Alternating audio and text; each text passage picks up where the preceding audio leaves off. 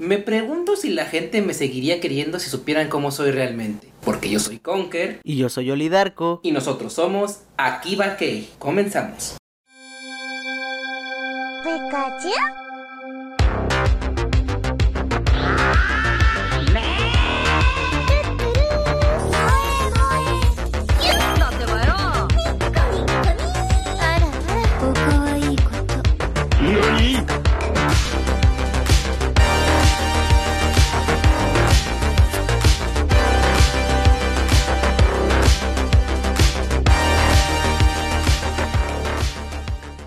Para serte honesto, hay un tema que no he podido quitarme de la cabeza con respecto al comportamiento de los japoneses en su vida cotidiana. El hecho de que tengan que limitar ciertos gestos o actitudes para no molestar al de al lado. Es como si los japoneses estuvieran muy al pendiente sobre el qué dirán. Es decir, para ellos las apariencias lo son todo. Bueno, eso de que las apariencias lo son todo es aplicado en todo el mundo, pero siento que en Japón se lo toman un poco más en serio, ya que debes encajar en la sociedad sí o sí, de lo contrario te van excluyendo lo que lleva a muchos japoneses a encerrarse en su cuarto y no salir. Y, la diferencia que tiene Japón con otros países es que ellos saben y están conscientes de que de alguna forma la sociedad en la que viven los arrastra a comportarse de cierta manera en cada uno de esos espacios habituales. Yo creo que la diferencia radica en que, al menos aquí en las sociedades occidentales, no hay un término en concreto que defina este fenómeno. Tal vez lo llamen buenos modales, o tal vez se refiere a los valores que nos inculcan desde casa o en la escuela, pero en el caso de los nipones hay dos términos más concisos, pero sobre todo más esclavizantes, si se puede decir de cierta manera, y esos son el hone y el tatemae. Y por este motivo hace tiempo llegué a pensar que los japoneses ponían a los demás primero antes que a ellos, pero la verdad es que es algo cultural para precisamente evitar malentendidos y a veces los extranjeros pensamos que los japoneses no son tan sinceros. Ahí está el detalle, no creo que sea el hecho de que quieran ser hipócritas o falsos, simplemente se quieren evitar problemas con los demás, principalmente con las personas que no son tan allegados a ellos. Precisamente aquí entra uno de los primeros términos a tratar, el tatemae, lo que significa literalmente fachada. Son las conductas que uno demuestra en público, es lo que la gente espera o necesita de ti, pero esto se aplica de acuerdo a las circunstancias o a la posición en la que se encuentre la persona. Sé que esto suena que ocurre en todo el mundo, en todas partes, todo el tiempo, pero aquí quiero recalcar que es demasiado estricto, de nuevo, es lo que se espera de ti, no es la opción que te da la sociedad, sino es lo que te obliga a hacer. Incluso se podría decir que gracias a, esta, a este término, la gente llega a censurar su opinión o directamente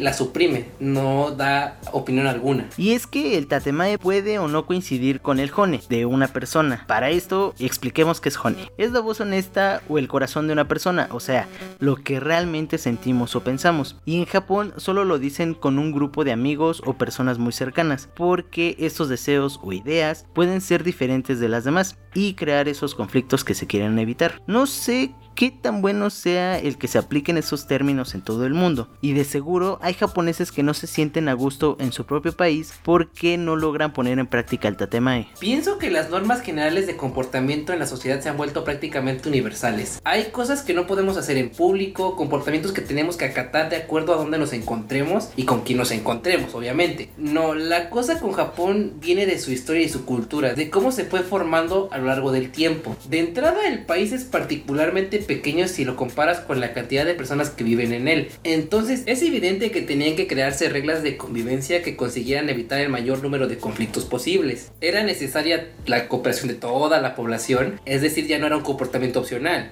No, era obligación de cada uno acatarse a esas normas. Y por eso los japoneses se nos presentan como personas que evitan los conflictos, personas que no desean dar su opinión. Ellos entienden que la opinión es personal y no tiene que influir en la de los demás, aunque muchas veces las opiniones nos sirven como retroalimentación y nos hacen crecer, los japoneses piensan que es mejor no interferir, pero donde sí usan bastante el hone es en las redes sociales. Yo creo que muchos ya han escuchado o leído que los japoneses son muy directos en internet, y es que es justo aquí donde pueden expresarse sin temor alguno y de hecho esto sí lo han puesto como ejemplo en algunos animes. Bueno, creo que todos somos bastante diferentes en internet, incluyéndonos a ti y a mí obviamente. Mostramos nuestro verdadero ser, aunque ojalá fuera el mejor, pero es bien sabido que la mayoría de las veces siempre mostramos lo peor. Ya sabes, gracias a esta herramienta del anonimato y tal. Pero no nos distraigamos del tema. Ojo, hay que aclarar que el tatema y el hone no representan dos personas diferentes. No es que el japonés finja ser diferente o que su actitud tatemae sea ajena a él. Simplemente esa es la faceta que muestra públicamente a personas que no son tan cercanas o con las que no hay tanta confianza.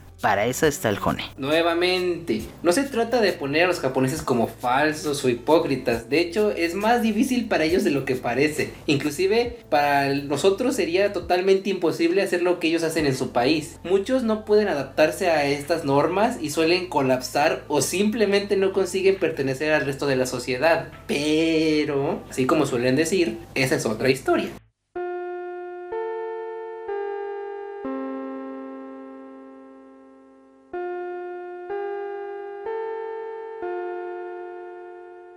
Con esto llegamos al final del programa y por supuesto a la recomendación de la semana. Y la recomendación de la semana es... NHK ni Youkoso o también conocido como Welcome to NHK Tatsuhiro Sato es un hikikomori de 22 años que conoce a Misaki Nakahara, una chica que le ayudará a dejar de serlo. Pero ella también tiene sus propios problemas. Mientras avanza el anime, nuestro protagonista tendrá que enfrentar la difícil tarea de dejar su deprimente estilo de vida, pero se dará cuenta que no es nada sencillo. Eso sería todo por el día de hoy. No olviden que pueden encontrarnos en Twitter como arroba somos Akiva y en YouTube como somos Akiva Kei, porque yo soy Conker y yo soy Olidarko y nosotros somos Akiva Kei. Hasta la la próxima.